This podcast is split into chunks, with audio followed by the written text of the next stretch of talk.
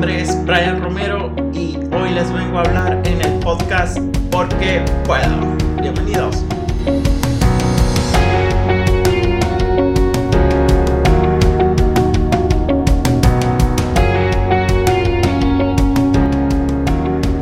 Bueno, saludos a todos por aquí. Eh, por otra vez.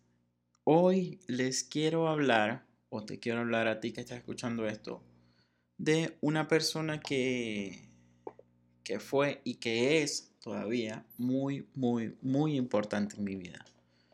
Eh, hoy te quiero hablar de una persona que estuvo años trabajando, años, años trabajando en su vida, más de 70 años trabajando.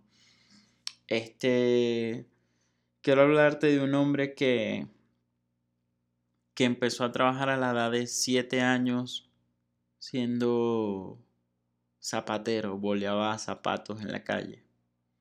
Salía a bolear zapatos, salía a vender empanadas. Empanadas eh, en mi país no es un dulce. Donde estoy ahora en México, empanadas es un dulce. En mi país no es un dulce. En mi país es como el equivalente a un taco en México. Él salía a vender eh, empanadas cuando tenía 7 años, salía a bolear zapatos para que para tener ingresos y, llevar dinero a la casa. En esa época pues había, había situación económica muy difícil en muchos lugares del mundo, eh, Venezuela entre ellos. Y bueno, él, él tuvo una infancia muy, muy difícil sí es que podría decir que tuve infancia, ¿no? Porque empezó a trabajar a la edad de 7 años y pues el, empezar a trabajar a una edad tan temprana creo que creo que te priva de muchas cosas, te, priva de una infancia eh, bonita, llena de juegos y llena de, cosas que, bueno, hoy en día los niños tienen, ¿no? O que por lo menos hoy en día en, en mi infancia yo tuve. Este, este hombre, eh, la verdad, trascendió y sigue trascendiendo en mi vida. Este, voy a parar aquí por aquí. este hombre trascendió y sigue trascendiendo en mi vida. Eh, estaba revisando el audio porque parecía que no, no estaba grabando bien. Entonces lo estaba checando. Y algo que, que me parece increíble es todo lo que este hombre hizo. Creo que me pongo a pensar y, trato de, ver si le puedo llegar, aunque sea por, por los talones, y creo que se me va a hacer muy, muy, muy difícil. Creo que, me la dejó muy difícil a mí y se la dejó muy difícil a, a sus hijos y a sus nietos. Yo soy uno de sus nietos. Estoy hablando de mi abuelo por parte de, padre, de madre, perdón, que ha sido como un padre para mí, que fue y que es como un padre para mí todavía. Este, este hombre, eh, en resumidas cuentas, creo que es grandioso. Eh, como te digo, fue zapatero, vendió empanadas, eh, estuvo en boxeo, poeta, declamaba o sea, tenía de, todo un poco y en todo lo que se proponía creo que era muy bueno. Eh, como te cuento, bueno, voy a tratar de, empezar o voy a tratar de resumirlo eh, lo más rápido posible. Aunque no quisiera que fuera rápido, bueno, son la una de la mañana, pero quiero grabar esto porque siento que tengo que hacerlo. Entonces aquí estoy. Eh, hoy estamos a 5 de marzo. Eh, este hombre se fue. Falleció el primero de marzo del, del 2019. Ya tiene dos años de haberse ido.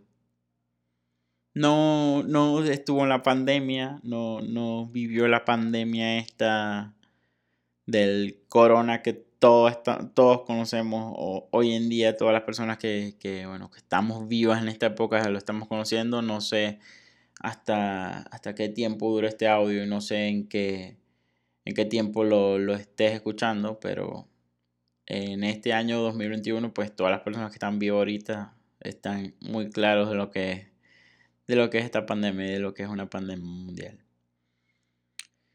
Entonces, este hombre eh, primero trató, trató de enamorar, trató de enamorar y lo logró a una mujer que, que siendo mayor que él, se fijó en él. Esta, esta mujer vivía por su casa, bueno, por la casa de, de su mamá donde él vivía de niño. Vivían cerca. Y él estaba convencido de que, de que esa mujer era para él. O sea, él no tenía eh, duda de esto. Él estaba muy, muy, muy seguro de que, bueno, no, esta mujer, esta mujer tiene que, esta mujer es para mí. Siendo mayor que él, esta mujer. Esta mujer, bueno, no, no le llevaba una gran ventaja en, en cuanto a edad. Eran dos años y medio, según recuerdo, según tengo entendido. Dos años y medio que le llevaba, no, no era tanto. Pero a la edad de 16 y 18 sí se ve tanto. Sí, sí se ve, como que sí se ve más o menos la edad ahí a, los 18, ¿no? Este tiene 18 y, él tiene 16. Eh, o ella tiene 16 y él tiene 14. Ahí como que sí, sí se ve mucho la diferencia. Ya después de los 20, pues ya eso como que, como que no se ve tanto. Eh a la edad de, bueno, tiene 20, ella tiene 22 y él 20, ella tiene 24 y él 22, ella tiene 26 y él 24, pues ya como que a esa edad no se ve tanto. Pero a la edad de los 10 y algo sí que se ve. Sin embargo, este hombre a la, a, la edad de los 10 y algo fue que se fijó en ella y, y bueno, y la, la, la cortejaba y la, la, enamoraba como se hacía en aquella época. Eh, le escribía poemas y, y todo eso. Y creo que esa parte romántica que, que él tenía, que él tenía hasta, su, hasta sus últimos días, porque creo que, que, nunca lo perdió. Creo que nunca perdió esa, esa parte romántica. Creo que nos pasó algo de eso a, a la mayoría de los nietos. A la mayoría de los nietos creo que nos pasó algo. A mí yo estoy muy seguro de que me pasó algo de eso. Este, y trato de mantenerlo vivo, trato de, cuidar mucho esa parte de, de, ser medio poeta y medio, medio enamorado. Bueno, medio enamorado no, no, no sé cómo explicarlo bien, pero sí, de ser medio poeta, de ser medio de, de demostrar el, cariño que se le tiene ¿no? a la otra persona. Eh, creo que así salió más bonito, creo que lo dije más bonito. Este, luego de esto, bueno, se enamoran, se, se casan, se, van a vivir juntos y, y bueno, y empieza su vida de casado. Vida de casado, eh, bueno, tiene un hijo, dos hijos, el primero varón, el segundo varón, eh, tercera niña, cuarta niña, un, quinto hijo, bueno, niña también. Y luego al final, ya la última, otra niña, que era mi madre. Esta mujer que, que también es boom, o sea, es una cosa impresionante esta, esta señora, esta madre mía. Pero este, este episodio lo quiero dedicar a él, entonces voy a, enfocarme en él. Eh, creo que este hombre era grandioso, yo lo veía como un ejemplo a seguir. Creo que todavía lo veo como un ejemplo a seguir porque hay situaciones en que en que se, hay momentos en que se me presentan situaciones en que yo digo, ok, ¿qué haría Pablo Montero en, en este momento? ¿Qué haría Pablo Montero en esta circunstancia? ¿Qué respondería Pablo Montero? ¿Qué, em, ¿qué haría él en este, en este, o sea, si se le presenta este problema, ¿qué diría? ¿Qué respondería? Siempre cuando, cuando se me presenta un problema muy... Eh, un problema que nunca tuve anteriormente, anteriormente, perdón, eh, le, eh, le, preguntaba, cuando yo tenía algún tipo de problema, le, trataba de preguntar a él, abuelo, ¿qué, qué hicieras tú si, si, te presenta este problema? ¿O qué harías tú? ¿O qué, ¿Cómo lo, lo resuelves? Y una de las cosas que no me dijo, pero que aprendí por, por cómo él lo hacía, era que siempre agarra el, el toro por los, por los cachos. En, en, una forma coloquial de decirlo. Creo que es una forma muy popular de decirlo. Pero siempre trataba de enfrentar a los problemas directos. No andaba con rodeo, no le daba vuelta él era directo con, con, con los problemas, trataba de resolverlo así, rápido. Y creo que, que mucho de eso se me pegó a mí también.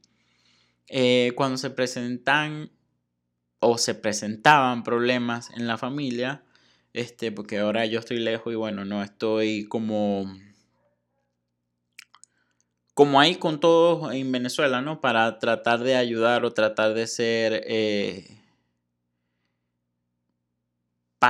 eh, participar en, la solución a, X problemas, ¿no? Yo trato de, bueno, de, desde aquí donde estoy, en si puedo ayudar en algo, perfecto, bueno. Si es algo que tengo que estar presente, pues lamentablemente no lo estoy, estoy lejos y estoy eh, trabajando por metas personales, ¿no? metas a, largo plazo.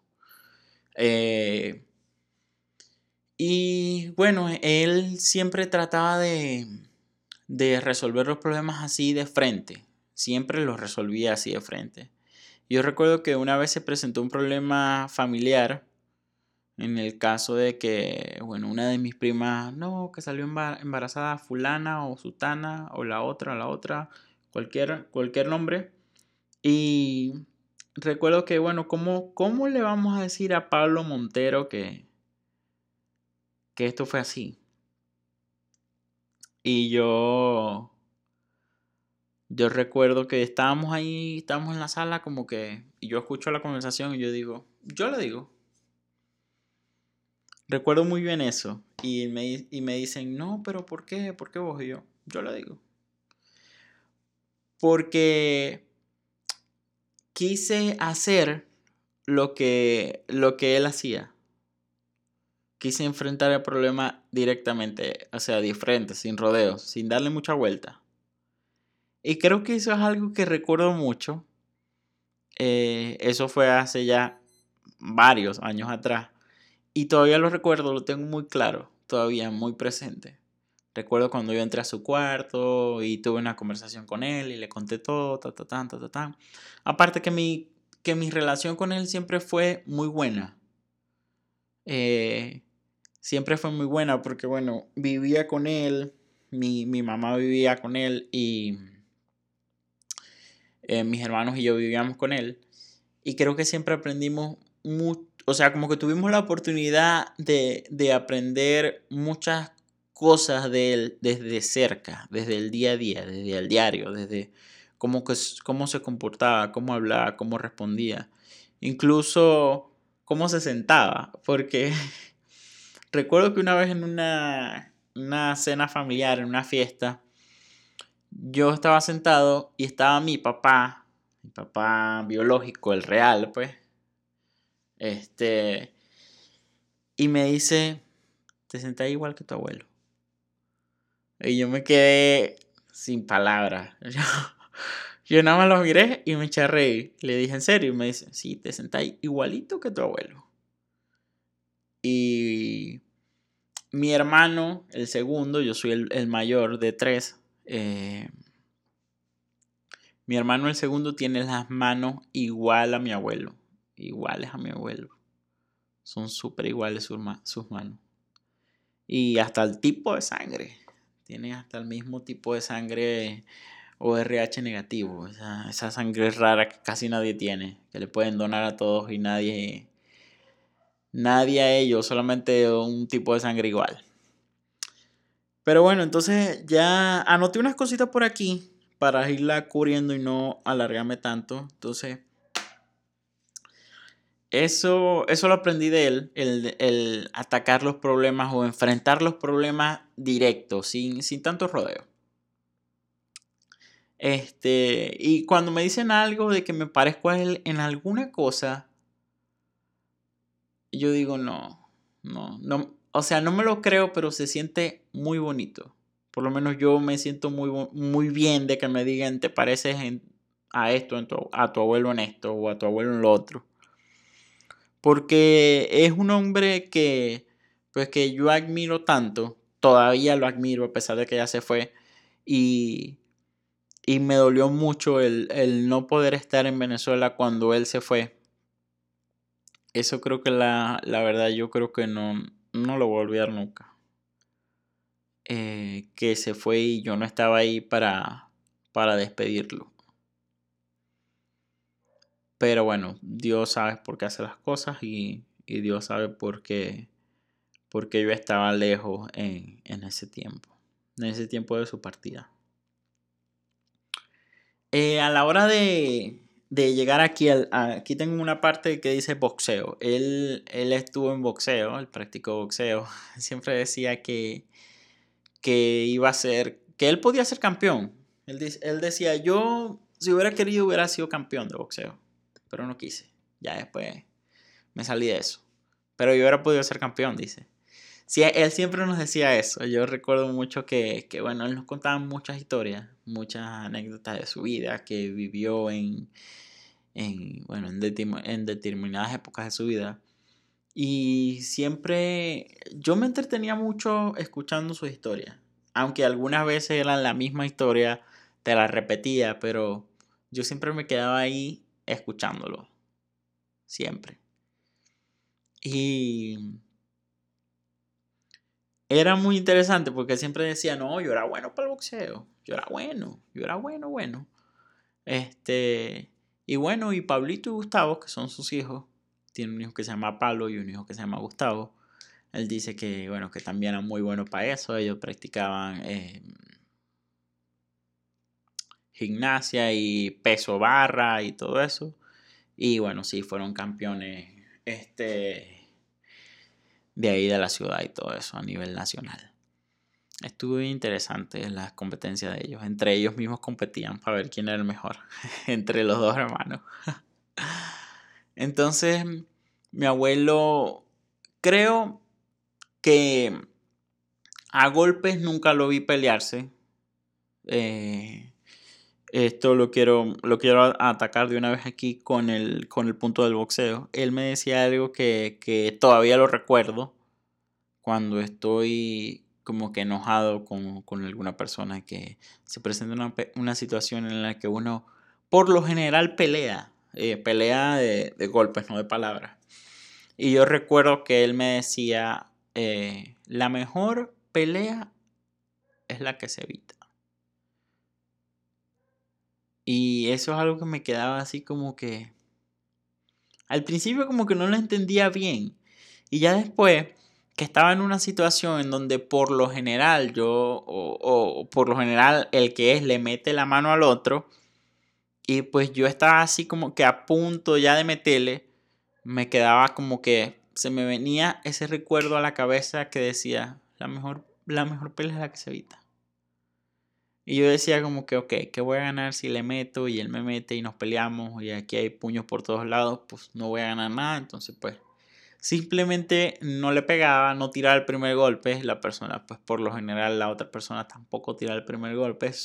Creo que me he peleado dos veces en mi vida. bueno, más de dos, pero es algo que también aprendí de él. El, el, la mejor pelea es la que se evita. Esa frase creo que la tengo todavía en la cabeza.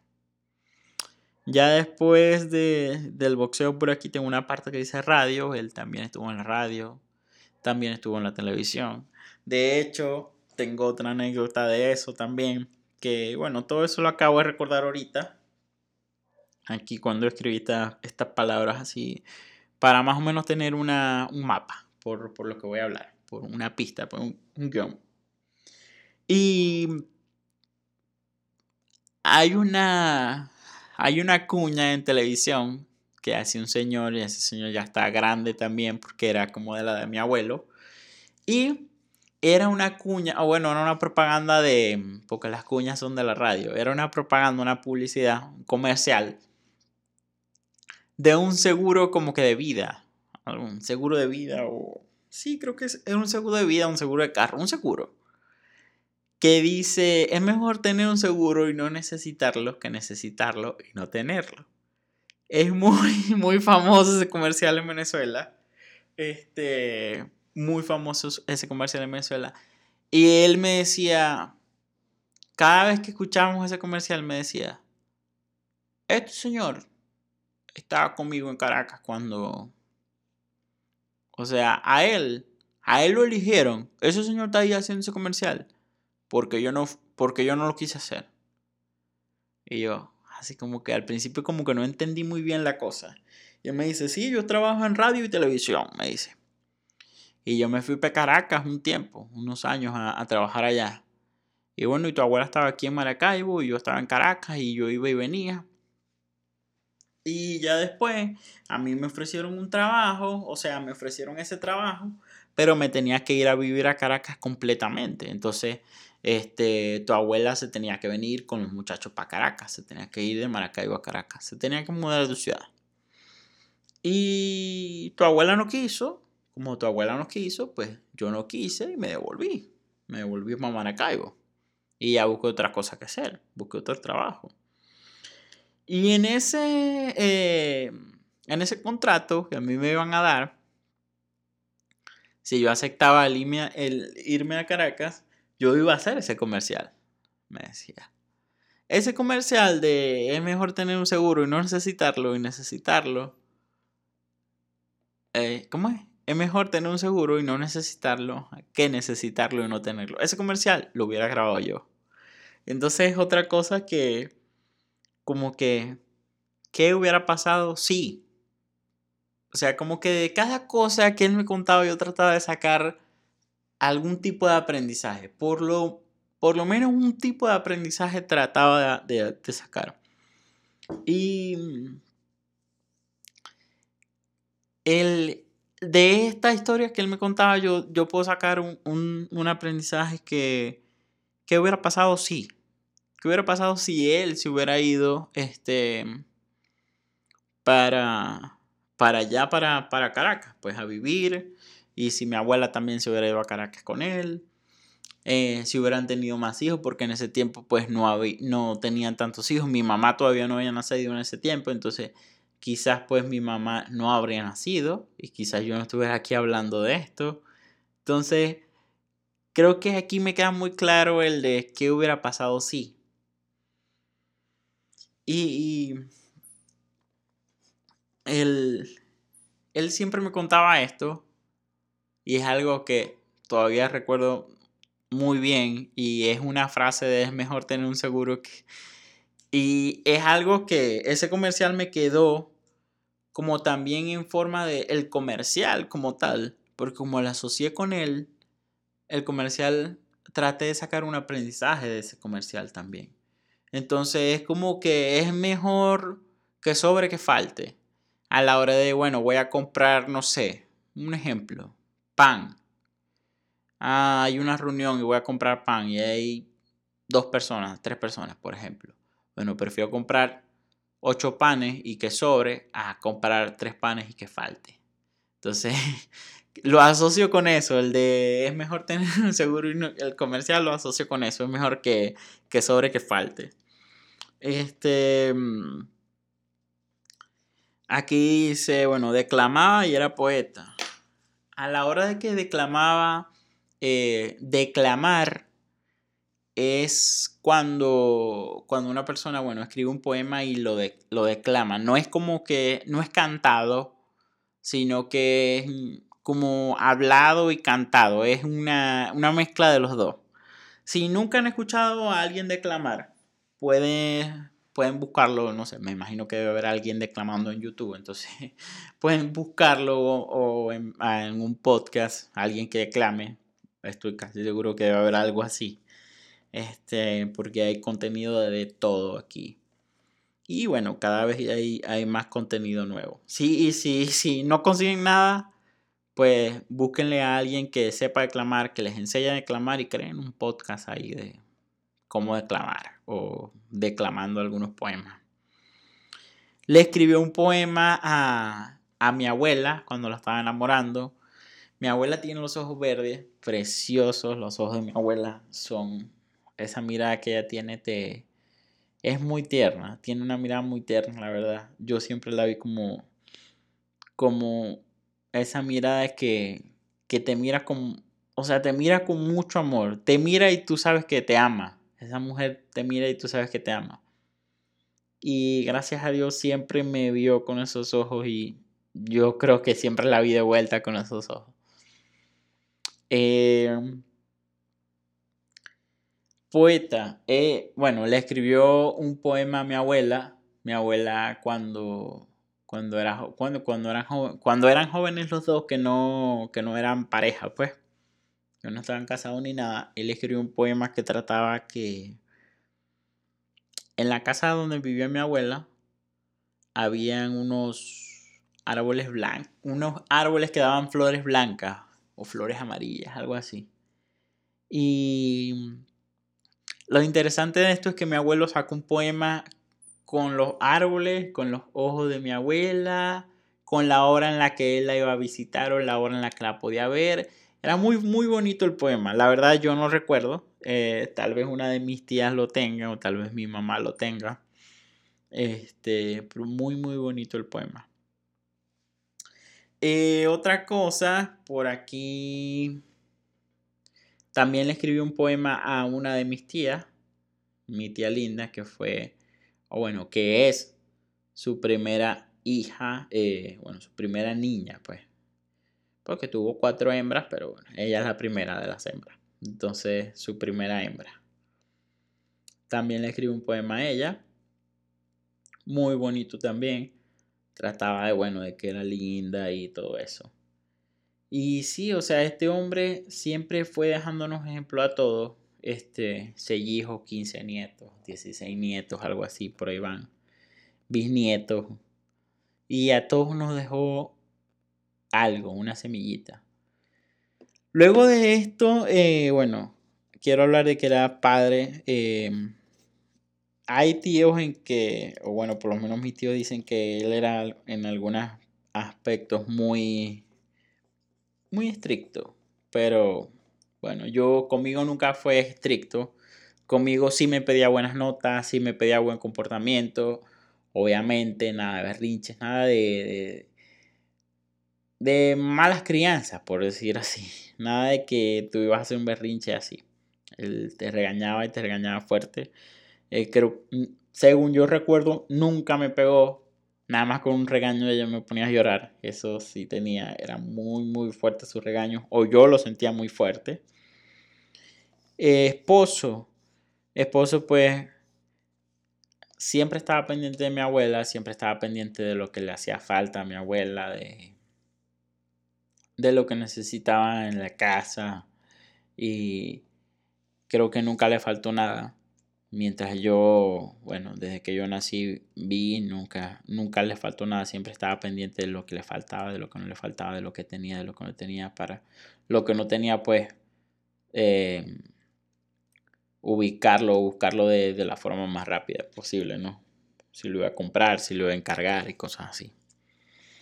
Como abuelo, pues, no tengo ninguna queja, este hombre me enseñó mucho, me sigue enseñando, se fue, se fue físicamente y me sigue enseñando todavía. Porque eh, se fue, pero no se ha ido. Porque aquí estoy yo hablando de él y estoy seguro que mis primos o mi, mi, mi madre, mis tías, mis hermanos, estoy seguro que también hablan de él. De hecho, ahora el primero de marzo, el día este que pasó, que cumplió dos años de muerto, pusieron varios fotos con él y así. Yo la verdad no quise poner ninguna porque... No lo sé, sentí que, bueno, él no va a ver ese estado de WhatsApp que voy a poner. No es porque yo pongo un estado de WhatsApp ya, ok, ya voy a decirle a todos que lo extraño. Este, creo que, bueno, él se murió hace dos años, yo tengo aquí en México tres años, entonces, cuando él se murió yo tenía un año aquí. Eso, fue muy duro, la verdad, fue muy, muy, muy duro. Yo no lo asimilé, yo no me lo creía hasta el día de su entierro. El día de su entierro yo sentí un hueco en las, en las entrañas increíble. Que, bueno, lo, lo tapé, o lo, o lo sellé, no sé, como un año y medio después. Como un año y medio después, porque lo, lo sellé en noviembre del año pasado. No del año, bueno, en pandemia, no, el año antepasado. Entonces sí, lo cerré eh, como un año y medio después, sí. Ya él había cumplido un año y marzo del mes 3 al mes 11 son más de 6, más de 6 meses, entonces sí, como un año y más, más de un año y medio me tardé en, digerir eso. Este, en digerir cómo se fue. Creo que podría decir que no era su momento, pero pues eso no lo decido yo, eso lo decide el de arriba, Dios. Entonces, sé que él se fue con él porque él estaba muy, muy seguro de que, de que Cristo había muerto por todos nosotros y, y estaba muy claro de que de en quién creía. Eh, era buen hijo, era buen hermano. Bueno, era buen hijo, yo digo, era buen hijo, no, no estoy seguro de cómo se comportaba con su madre porque no lo vi pero el hecho de salir a trabajar a la edad de 7 años, pues ya eso creo que te dice mucho de cómo es una persona. Salir a trabajar a la edad de 7 años para ayudar a, siendo él no el mayor, porque él no era el mayor de sus hermanos, él era uno de los menores, creo que era el penúltimo. Y salí a trabajar para ayudar a pagar los estudios del hermano mayor. O sea, eso fue una locura. Esa historia es una locura. Este hombre de verdad que, que nos dejó muchas lecciones a todos los que, los los conocimos en vida y nos dejó como un legado a todos. Por lo menos en mí dejó, dejó un legado, dejó, trascendió en mí este hombre. Y por eso quiero hacer, por eso estoy haciendo este, este episodio que trata de él, porque este. es increíble la forma en que. En que todavía lo tengo día con día presente. Porque las personas que están en Venezuela, o sea, me refiero a mi familia que está en Venezuela, pues lo empezaron a extrañar el día en que. en que murió. Ese día fue que lo empezaron a extrañar. Pero yo lo empecé a extrañar desde el día en que salí de Venezuela. O sea, yo tenía un año extrañándolo cuando ellos apenas empezaban a extrañarlo.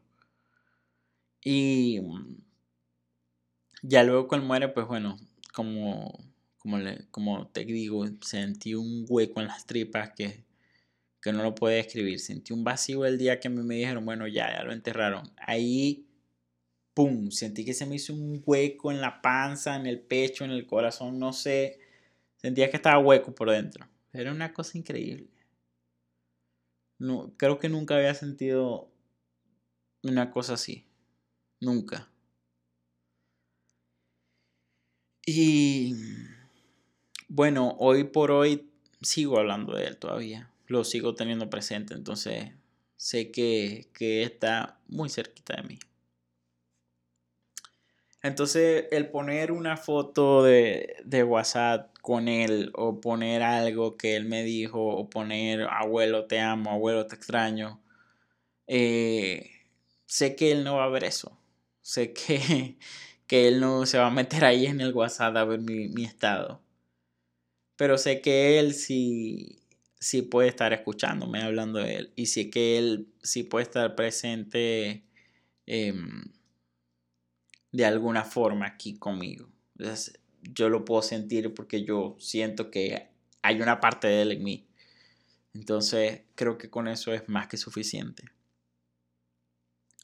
Entonces por aquí tachamos la parte de un buen hijo.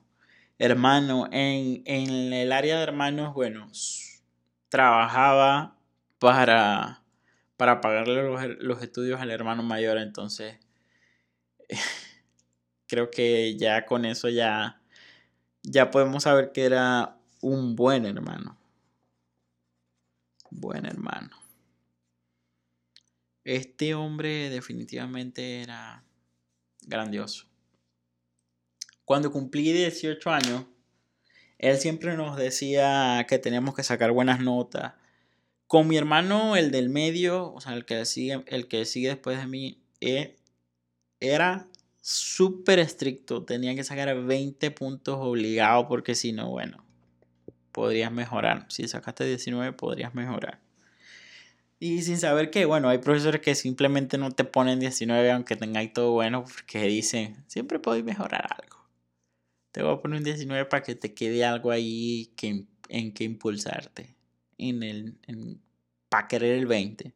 Esa filosofía de, de querer alcanzar el horizonte, que el horizonte, bueno, tú caminas y el horizonte está ahí, pero el horizonte, tú estás en el número 1 y el, el horizonte está en el número 3 tú caminas hasta el número 3 y el, el horizonte no está en el número 3, sino que ya está en el número 5 y así sucesivamente. Entonces te mantienen caminando. Hay profesores que son así, que no simplemente no te ponen el 20 porque, o no te ponen el 10 en México, son 10 puntos nada más, pero en Venezuela, bueno, son 20. Entonces no te ponen los 20 puntos porque siempre quieren mantenerte caminando hacia los 20 puntos, cuando en realidad nunca los alcanzar con ese tipo de profesores, porque siempre la nota máxima para ellos va a ser 19, para dejar un margen de querer alcanzar el horizonte. Eso lo leí en un libro ya grande, pero no entendía por qué los profesores te querían eh, poner 19 en lugar de 20. Siempre puedes mejorar. Uno piensa, este profesor es un y un y un. Pero, este, ahora entiendo, ahora ya, ya ha pasado un, par de años desde eso, y ahora entiendo que hay profesores que simplemente no te lo ponen, no te ponen el 20 porque quieren que sigas caminando, y que sigas caminando, y que sigas caminando, y que sigas mejorando. Entonces, con esa filosofía de, de alcanzar el horizonte, no te ponen el 20 nunca. Bueno, pero mi abuelo siempre puede tener un 20. Y bueno, mi hermano a veces no le gustaba tanto el que, que le dijera eso, porque se había esforzado y había dado su máximo. Estoy seguro de eso porque él le pone corazón a todo. Mi hermano es brutal para eso. Sé que tiene un potencial súper, súper, súper potente. Este. Cuando cumplí 18, bueno, esto era cuando estaba en bachillerato y así, en bachillerato es eh, prepa para los de México. Y bueno, para los de los otros países en, Venezuela es bachillerato, secundaria. El... Cuando cumplí 18 tuve la oportunidad de trabajar con él, así mano a mano. Este, él trabaja en una librería, tenía como 50 años siendo gerente general de una librería empecé a trabajar con él. Yo era, bueno, era vendedor, vendedor normal. El, normal, me metieron como vendedor y me dijeron, bueno, vas a vender aquí y bueno, tenés que aprender a cómo vender, ¿no? Ya este hombre me había dado clase de cómo vender porque anteriormente me había eh, dado oportunidades para aprender a vender. Creo que, este hombre me ha estado entrenando desde que nací, literalmente, para ser lo que soy hoy, y sé que él me vio mucho más lejos de lo que de lo que yo me puedo ver. Sé que yo me veo haciendo esto, esto y esto y él ya ya me vio más lejos de eso, más más allá de eso. Estoy seguro de eso. Este porque tenía una visión muy muy fuerte con sus nietos. Él veía a sus nietos y decía, este es capaz de hacer muchas cosas, este es capaz de hacer esto, este es capaz de hacer lo otro, esta es capaz de esta, esta tiene un potencial brutal, esta es súper inteligente. Y con todos sus nietos era así.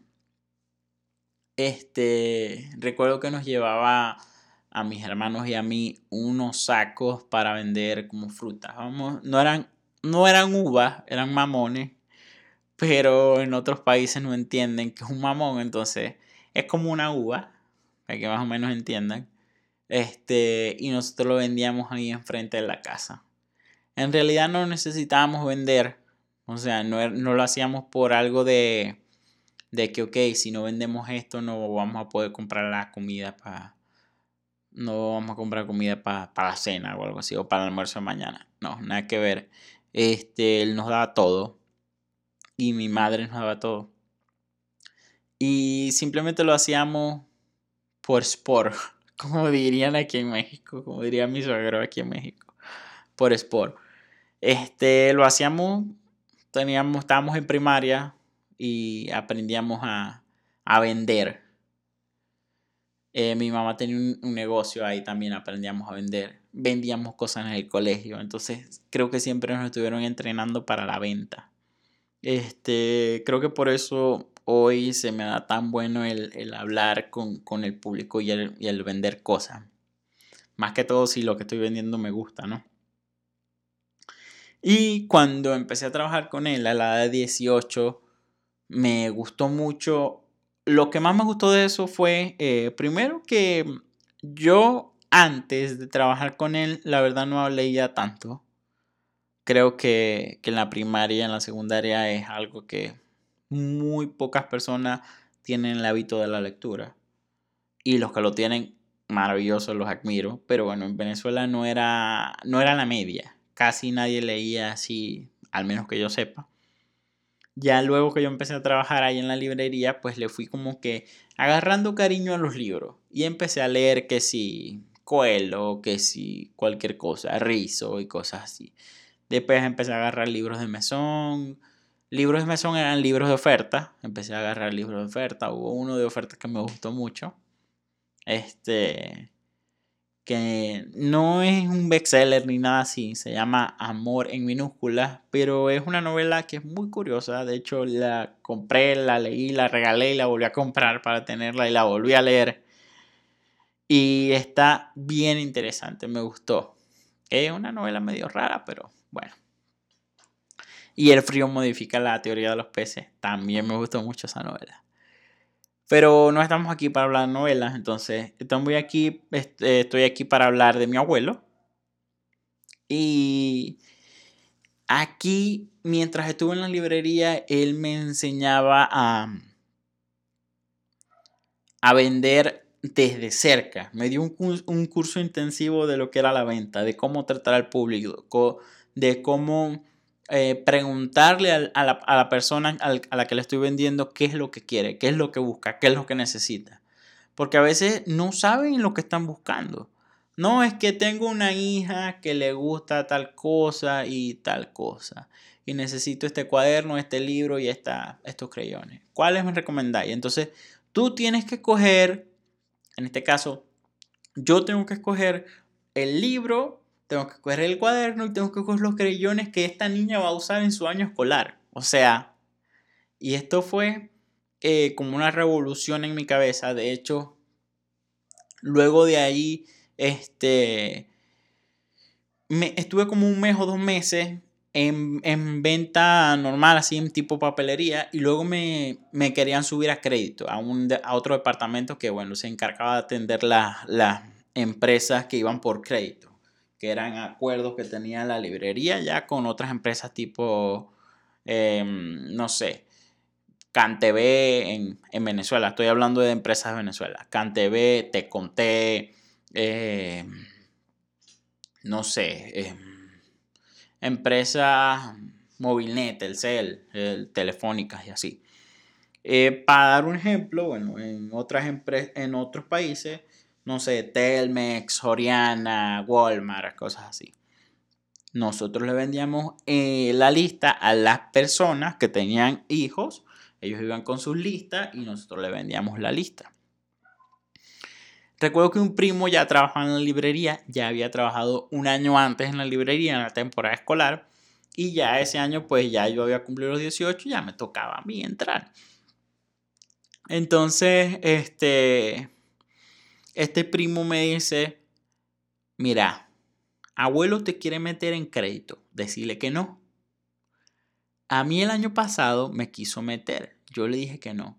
Porque crédito es un rollo en mucha gente, en muchos papeles. Si te equivocas es un rollo, bla, bla, bla, bla, bla, bla. Y yo me quedé pensando. Y no me recuerdo si fue ese mismo día o fue el otro día. Me dijeron, va para crédito. ¿Querés ir? Y yo me quedé así como que, ok, si era cierto lo que, lo que Freddy me dijo. Y este, me dice, Sí, mm, yo digo, sí, sí voy a crédito. Frey me dice, está loco, tal, tal, tal. Pero eso me lo tomé como una lección. O sea, lo quise, lo quise enfrentar. Ahí quise enfrentar el problema así, de una vez, de frente, sin tener que darle tanta vuelta. Porque si en algún momento iba a llegar a crédito o iba a estar en el apartamento de crédito, no iba a ser en un año o dos años. Quería que fuera ya, lo más rápido posible, porque yo quería enfrentar el problema de una vez. Entonces ahí apliqué un aprendizaje que ya tenía de mi abuelo y que hoy por hoy conservo todavía. El de afrontar el problema de frente, de una vez. Y este... Bueno, estuve en departamento de crédito y ahí fui desarrollando la, la parte de venta. Recuerdo un cliente muy, muy, muy particular que tuve que era muy especial. Este señor era muy especial. Especial en el sentido en el que, bueno, él tenía dos niñas y con el crédito de una lista escolar, él quería comprar las dos listas escolares. Él ya tenía como tres años en ese plan, con, un, con el crédito, es decir, tenía dos, dos niñas y para cada niña, o sea, para cada lista escolar le daban 15 mil bolívares. 15 mil, no voy a hablar ni bolívares ni de pesos, nada. 15 mil. Y en este 15 mil le daban 15 y 15, es decir, tenía 30 mil para gastar entre las dos listas. Entonces, él siempre lo que hacía era, con 15 mil compraba las dos listas. Y en ese, en ese momento, bueno, el que estaba encargado de crédito, yo no estaba encargado de crédito, el que estaba encargado de crédito me dice, este especialito lo vas a atender vos. Y yo, mm, ok, yo lo atiendo. Lo empecé a atender, atender, atender, atender, atender, atender. Me tardé una hora con este señor. Al finalizar la, la cuenta entre las dos listas, le hizo 45 mil. Es decir, usamos los dos créditos, las los dos créditos de la lista, 15 mil y 15 mil de cada lista, y adicional a eso, el, el señor pagó 15 mil de contado. O sea, ya al momento de que vieron eso, el encargado vio eso, él dijo, no, no manches, dirías en México. Pero él dijo, te probaste. O sea, ¿Cómo hiciste para venderle a este hombre 45 mil cuando él con 15 mil compra las dos listas? Y yo, bueno, le vendí los cuadernos más bonitos. Le di a entender que los cuadernos tenían que ser los más bonitos, no los más feos. Le vendí los libros que eran. Le vendí creyones buenos. Le vendí lápices buenos. Le vendí borrador, juego de regla, juego geométrico le vendí forro o papel con tapa para proteger los cuadernos que había comprado, para proteger los libros. Le vendí dos mochilas, no una, sino dos para cada una. O sea, le vendí cuatro mochilas. Y él me dice, ¿cómo hiciste para venderle cuatro mochilas a este hombre? O sea, no le yo no le vendo una. para cada una y vos le vendiste dos para cada una. Y yo, bueno, le vendí dos a cada una. Y esta, esta venta, o sea, este, este cliente es algo que lo recuerdo muy bien. En este caso lo recuerdo muy bien y siempre lo recuerdo y me río. Yo digo, no manches. Ya después de eso yo dije, yo le puedo vender cualquier cosa al que yo quiera, si yo me lo propongo. Porque como este señor, este compañero, este, el encargado me dijo, este señor es muy difícil, no te quiere comprar nada. Yo dije, no me quiere comprar nada, ok, vamos a ver si en realidad no me quiere comprar nada. O es que vos no le querés vender nada. Eso yo lo pensé. Pero lo empecé a atender de una forma muy, muy, o sea, empecé a aplicar todo lo que había aprendido de venta, lo empecé a aplicar con él. Y ¡pum! Tuvo resultado. Tuvo resultado y ya después de eso yo dije, ok, el vender, o sea, el, saber vender sí tiene su chiste. No es como que ah, cualquiera sabe vender. No, eh, eh, tiene su chiste, claro que tiene su chiste. Y es algo que recuerdo mucho, o sea, el cómo, cómo aprendí el, esto de las ventas de él. También lo aprendí de mi madre, también lo aprendí de mi padre, claro que sí, porque con mi padre también trabajé este, anteriormente, antes de trabajar con mi abuelo, cuando tenía 15 ya trabajaba con mi papá. Este, en el negocio de él, iba los, los sábados y los domingos, nos turnábamos, iba un buen hermano, iba otro, iba otro, y así. Y bueno, ahí también fui como que desarrollando la parte de venta, ¿no? A manejar cuentas, que si Mercado Libre cosas así. Entonces, le fui aprendiendo a eso. Este. Estuvo bien interesante esa parte, el, el trabajar con mi abuelo ahí.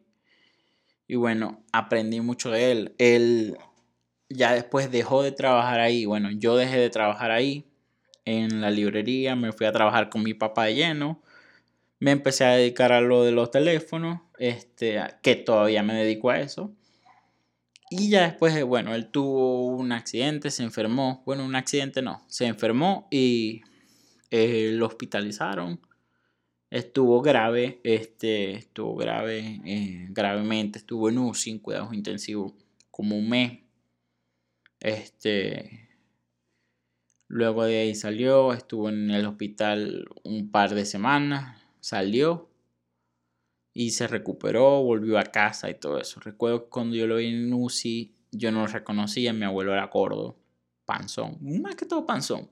Y cuando lo vi en UCI estaba flaco, estaba sin barriga. Y yo no lo creía, y sin bigote. Más que todo, no sé qué era lo que me impactaba más, si el bigote o la barriga. Porque toda mi vida lo había visto con bigote y de pronto me le quitan el bigote y me le quitan la barriga y yo digo, este señor es mi abuelo. no lo reconocía. Este, yo entré, me acuerdo que entré con una prima ese día a cuidados intensivos y lo, a verlo, lo fuimos a ver los dos. Y pues yo me pasé de largo, yo dije, este señor es mi abuelo, es el siguiente cuarto. Cuando fui al otro cuarto o al otro cubículo, tenía como un cubículo, a la otra camilla, que fui a la otra camilla, vi que era una señora, fui a la otra y estaba vacía y me devolví y mi prima estaba todavía en el, en el cubículo 3 o en el cubículo 4 ahí, para frente a él. Y ahí yo la volteé a ver, mi prima ya estaba llorando, estaba súper impactada de cómo estaba mi abuelo entubado y todo eso.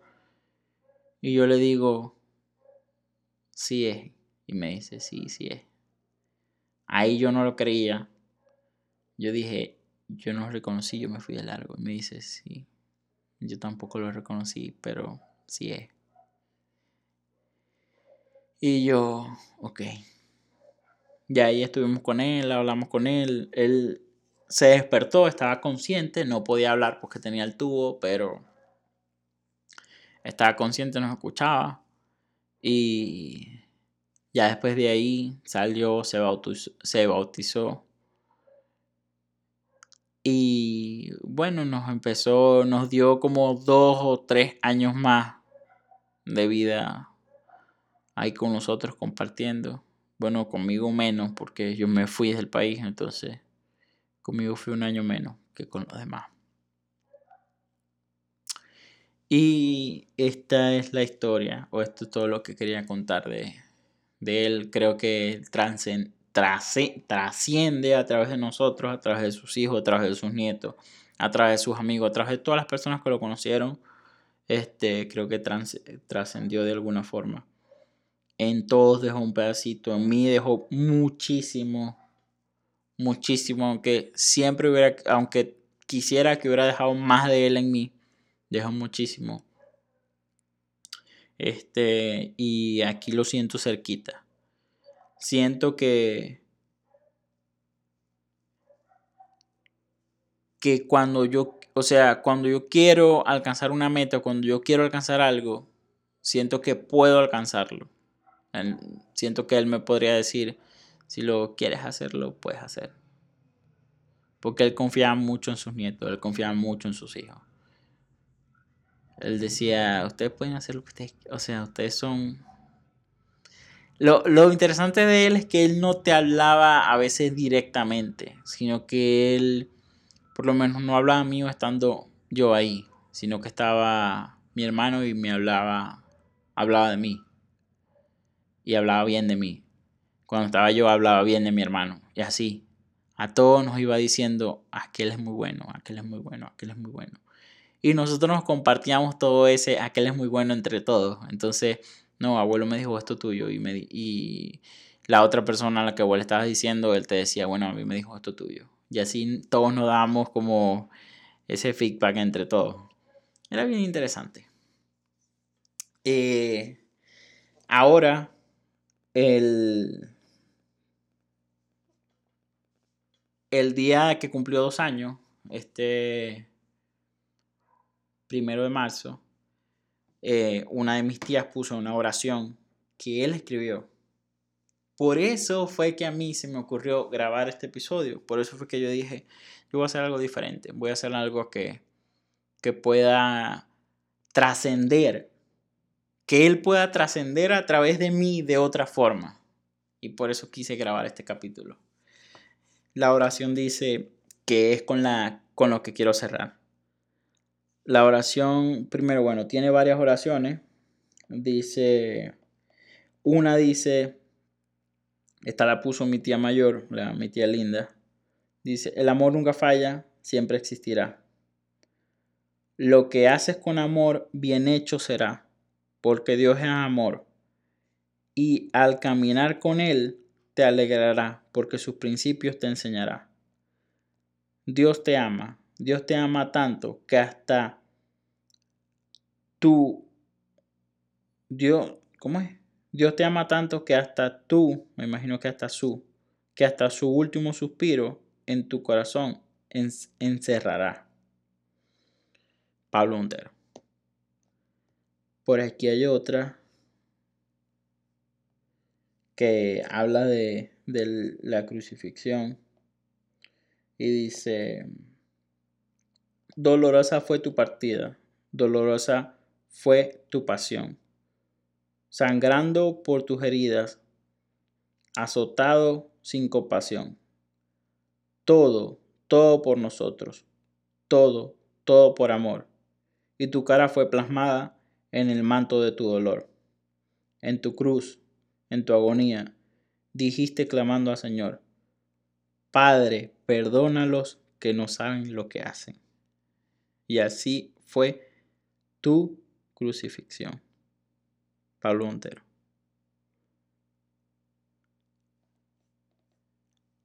La última, que es con la que quiero cerrar, dice, oración escrita de mi papá. Esto lo puso una tía.